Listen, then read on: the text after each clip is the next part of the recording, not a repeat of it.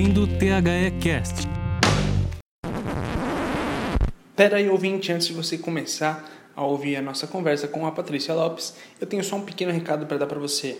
Durante essa semana a gente tem, se você acompanha, obviamente, as nossas redes sociais, você tem visto a gente publicando a respeito de um evento, o evento que a gente vai fazer, chamado Futebol Feminino Muito Mais Que Obrigação.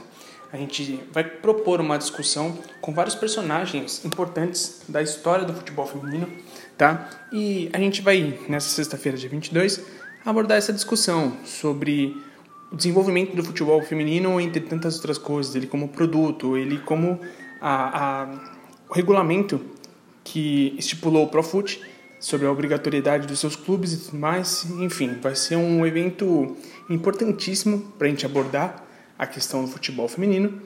E a gente quer convidar vocês exatamente para fazer parte dele. Você pode acessar o link que a gente vai colocar aqui na descrição do podcast. Lembrando que a gente vai ter participação da Rosana Augusta, a gente vai ter participação da Maria Luísa Cavalcante, da Nende Oliveira, da Thaís Picarte e da Sandra Santos. Então acessa lá, você vai ter aí o link na descrição do podcast do site. E fique agora então com a nossa conversa com a Paty Lopes. Valeu, ouvinte!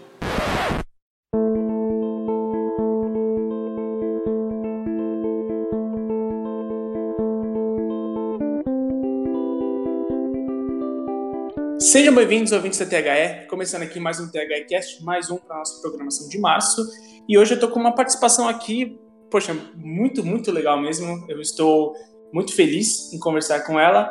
É, e antes de chamar ela, vou, vou me arriscar a fazer aqui alguma uma apresentaçãozinha sobre ela. Ela que, em algum, em, se em algum momento eu cometer alguma heresia, sinta-se à vontade para me interromper, tá?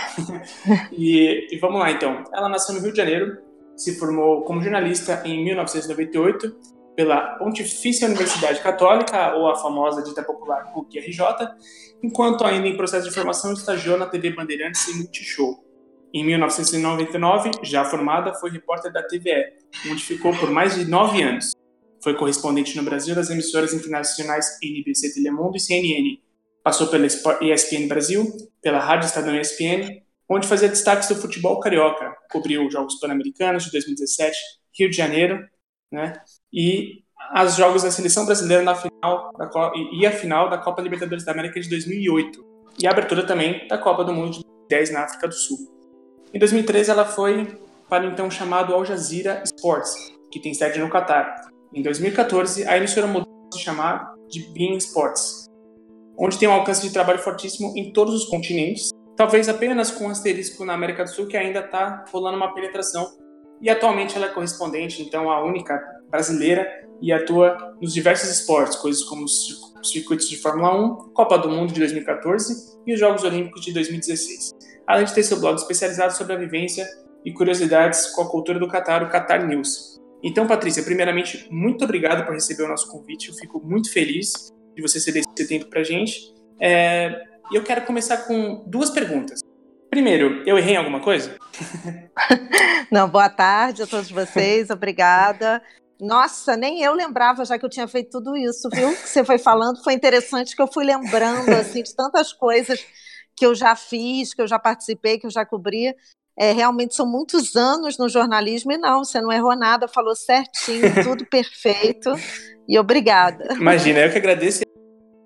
O que eu ia fazer é com base de tudo isso que eu acabei de falar, você dorme? Porque eu, eu, eu, fico pensando, tipo, olha já a trajetória que você tem.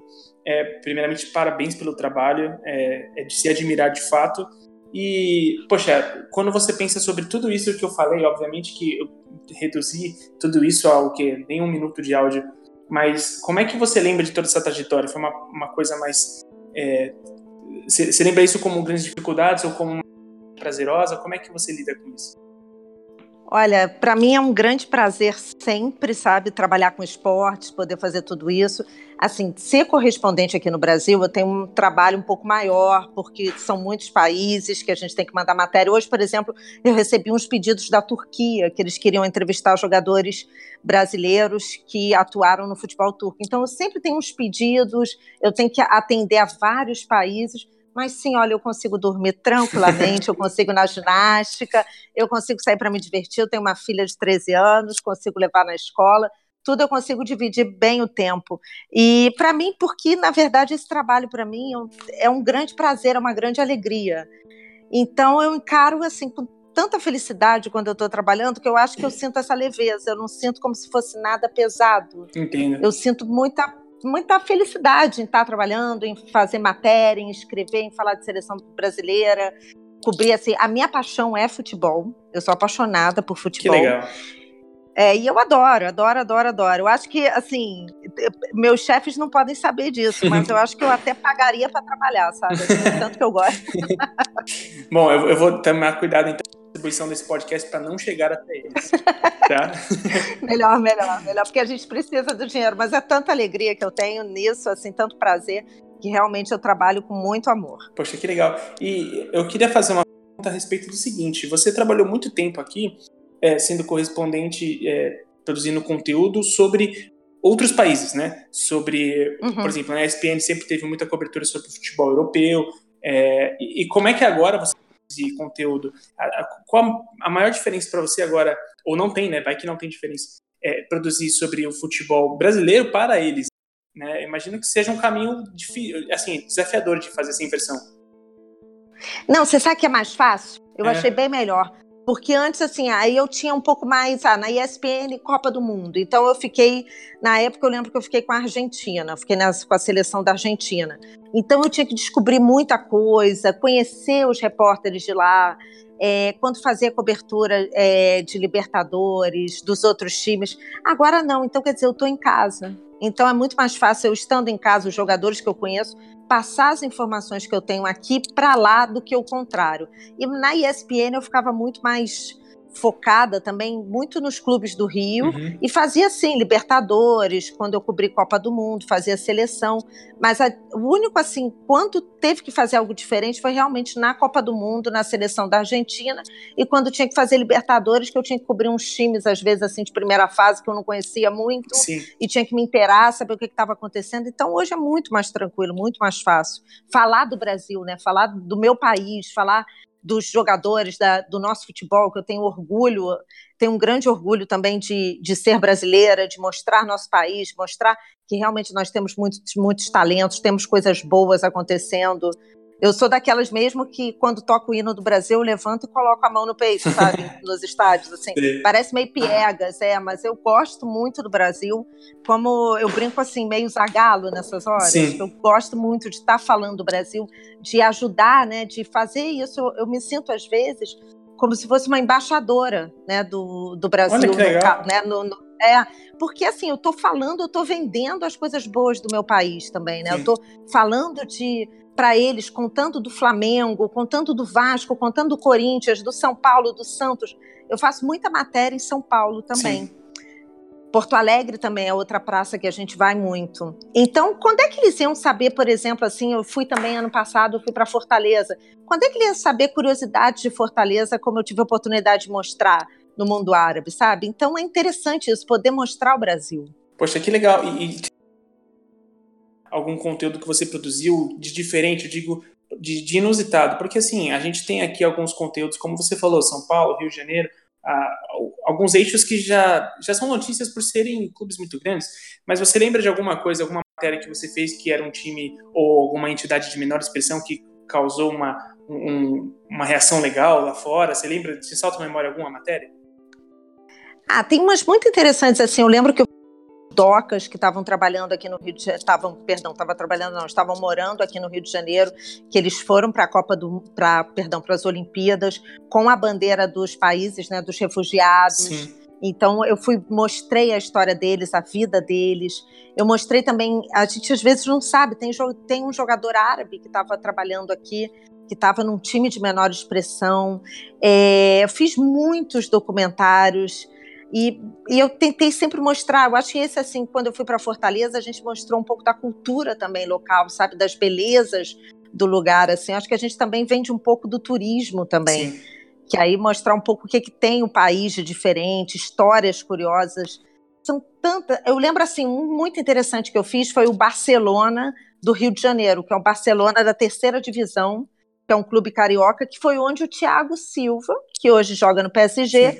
que ele começou, eles não tinham ideia disso. Então foi uma matéria muito curiosa que eu fiz, muito diferente. Caraca. E foi bem interessante. Eles pediram para fazer uma matéria grande. Pô, que legal. É. Isso, isso é muito interessante.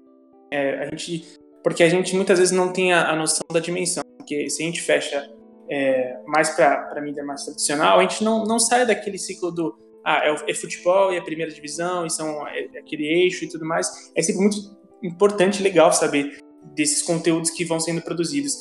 E eu ia até perguntar para você sobre, assim, qual é a, se você vê muita diferença entre a cultura nossa de fazer as matérias e quanto à exigência, não por assim dizer exigência, mas do que eles gostam que você mande, assim, tem muita diferença, é um conteúdo similar no final das contas, como que você trabalha com isso? Não, é um conteúdo bem parecido, é, a, tem um padrão, assim, de qualidade, eles têm um padrão, eu, eu eu conheci várias TVs assim no mundo, mas nunca vi nada igual a, Al Jazeera e a Bein Sports em termos de tamanho, em termos de estrutura, de dinheiro, de todo o investimento que eles fazem. Então tem muitos profissionais europeus lá. Sim. Então eu vejo que eles têm um padrão muito europeu. Eles gostam muito do padrão de BBC. É um padrão geralmente que eu já estava acostumada dos correspondentes, né? Porque uhum. eu já tinha trabalhado na CNN em espanhol e trabalhei também para a NBC. Então geralmente os correspondentes essas TVs de fora, elas têm um padrão. Certo. E, assim, muito cuidado com a imagem. É, elas ficam preocupadíssimas muito com isso mesmo, mostrar a imagem mesmo elas querem ver aquela imagem perfeita, aquela coisa que às vezes aqui a gente vê assim no jornalismo, até que eles mostram alguma coisa que importa é a notícia, Sim. lógico. Né? Se depende, se for uma notícia importantíssima, a gente vai dar, não importa a qualidade da imagem, a gente vai ter que mostrar. Uhum. Mas ele, a gente tem que ter essa preocupação muito grande com a imagem lá. E eles gostam muito de documentários. Muito. Ah, que legal. Muito. Eu faço muito documentário. Que legal. Agora eu estou preparando um para da seleção brasileira do time. Eu estou esperando conseguir aí uma entrevista com o Tite, que não está muito fácil, mas a gente tem que continuar atrás, né? Sim. então, estou esperando. Legal, Patrícia. E, inclusive, é, pensando em toda essa sua trajetória, assim, eu, eu vou ceder à pergunta, utilizando até o termo que você usou, meio piegas, assim, eu vou, eu vou me render a essa pergunta e vou perguntar para você a respeito tendo toda essa, toda essa trajetória, a gente que está no, no mês em voga sobre o trabalho feminino, especialmente nos esportes, aqui na escola a gente está abordando isso o tempo todo.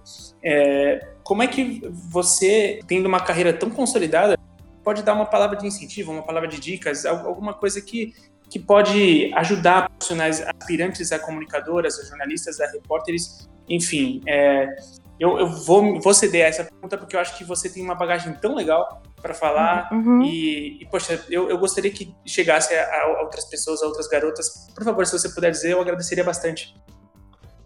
Olha, a grande verdade, eu até falo muito isso com minha filha, né? Que eu comento isso com ela. Qualquer profissão que você tenha, não importa a sua profissão. Se você for médico, se você é advogado, se você é jornalista, se você é secretária, se você é professora, é, qualquer profissão na vida, se você faz, se você gosta do que você faz, você, as pessoas vão começar a te respeitar.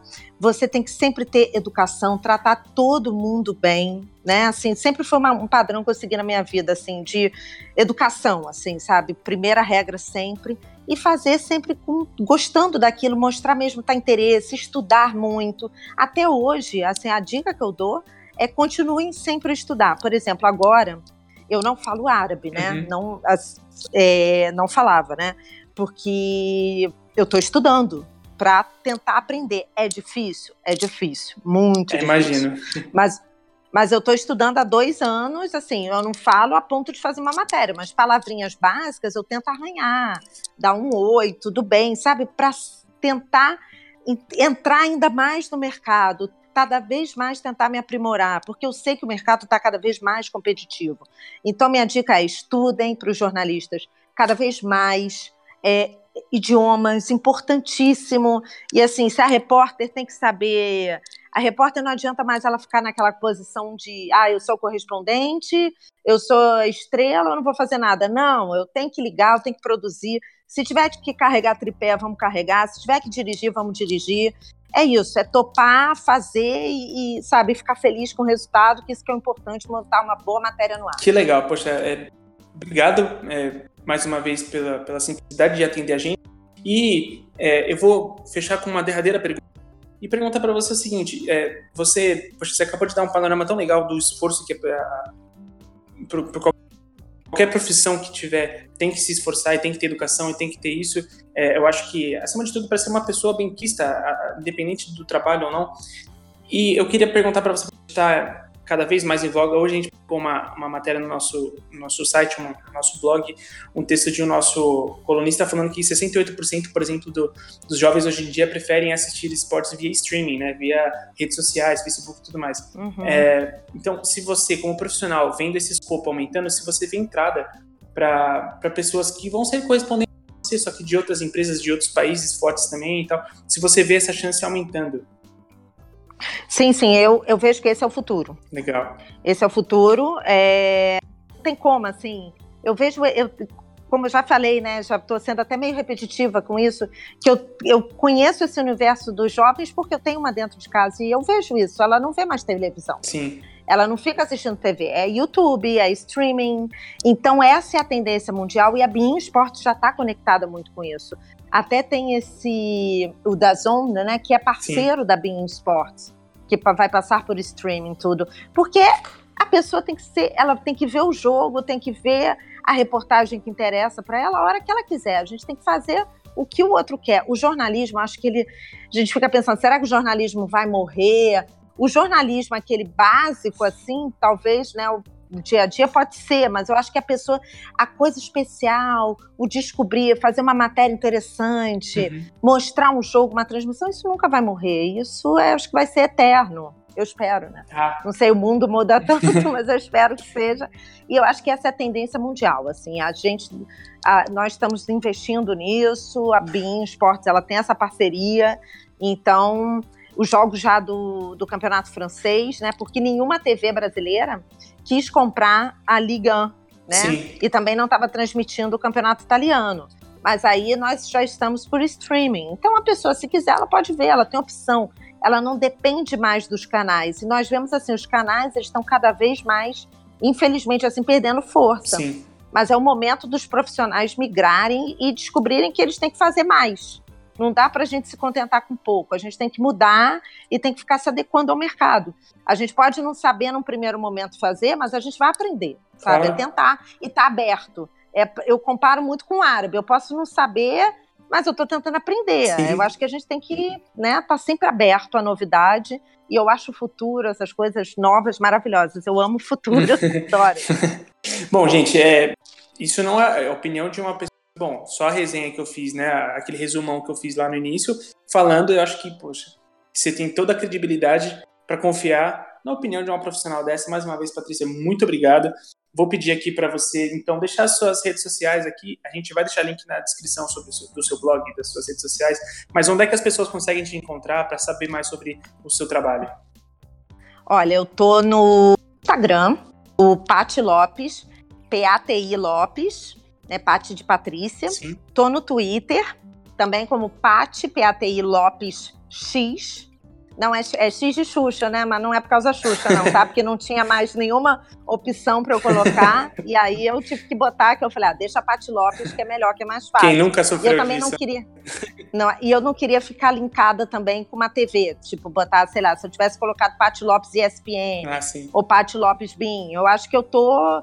Assim, as TVs eu não sei. Eu é, a gente a TV continua, mas a gente vai passando. Com certeza. Então, e novas pessoas vão chegando, então acho que meu nome está além disso. Então, eu tô no Twitter e tô no, no Instagram e o meu blog sobre o Qatar, que é o qatarnews.com.br, que lá tem dicas de cultura, falo, conto muita história do país. Eu tenho uma colaboradora que escreve para o blog, que é a Leila, Martinez, que ela mora lá no Catar também, que ela tem um. Olha que legal. Também é do. É, ela é o turistando em Doha, então é muito legal, tem muita dica boa assim, porque o Catar é um país muito interessante. Vocês vão ver na Copa do Mundo, eu espero que muitos consigam viajar para o Catar, que é, sempre tem aquele preconceito, né? O país árabe, os árabes, eu vou dizer assim, que eles. Ah, poxa, você está falando isso porque você trabalha com eles? Não, uhum. assim. É, é um país muito bacana, muito moderno. Como eu falei, eu gosto de futuro, eu gosto de modernidade. Sim. Então acho que eu estou no lugar certo. Sim. E eles sempre estão investindo em coisas novas, estão construindo os estádios. E lógico, a gente, eles têm uma cultura diferente da nossa, tem. Mas quando as pessoas me perguntam, eu não sou obrigada a andar de véu lá, eu trabalho, eu não, Lógico que eu uso roupa normal, assim, mas eu trabalho de blazer, muitas vezes. Tem que colocar, que é uma coisa mais formal. Sim. Eles pedem para ser um pouco mais formal, mas eu não sou obrigada a me tapar inteira, é. não, nada disso. Mas até então, a, até então, nossa isso, nossos canais principais aqui mais tradicionais, eles também exigem a mesma coisa, geralmente, também. É, uma coisa assim, de você respeitar a instituição que você trabalha, uma roupa, como a gente vê muito assim no Jornal Nacional, por exemplo. Vou dar esse exemplo clássico da Globo que a repórter ela está sempre vestida. Para que é uma, uma coisa de credibilidade, de né, você tá com a roupa adequada, porque afinal você é uma jornalista. Não estou ali para mostrar minha joia, corpo, nada sim, disso. Sim.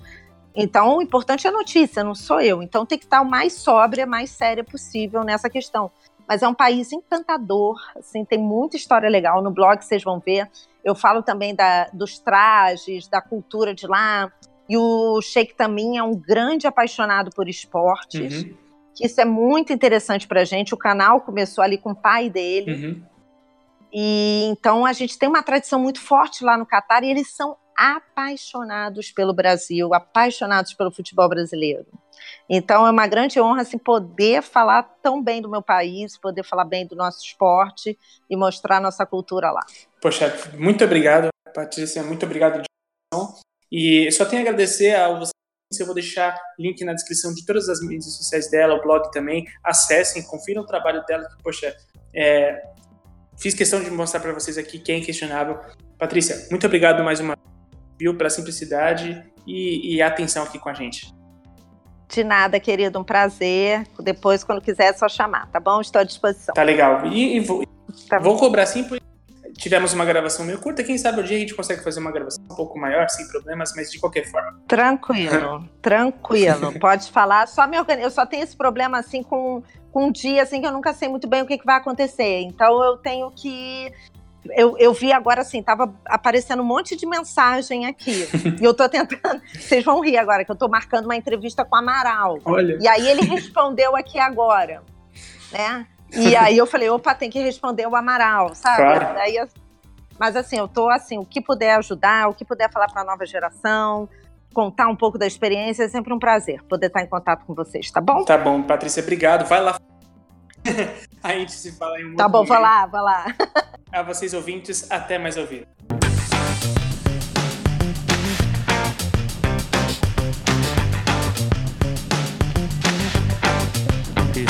podcast foi produzido por THE 360.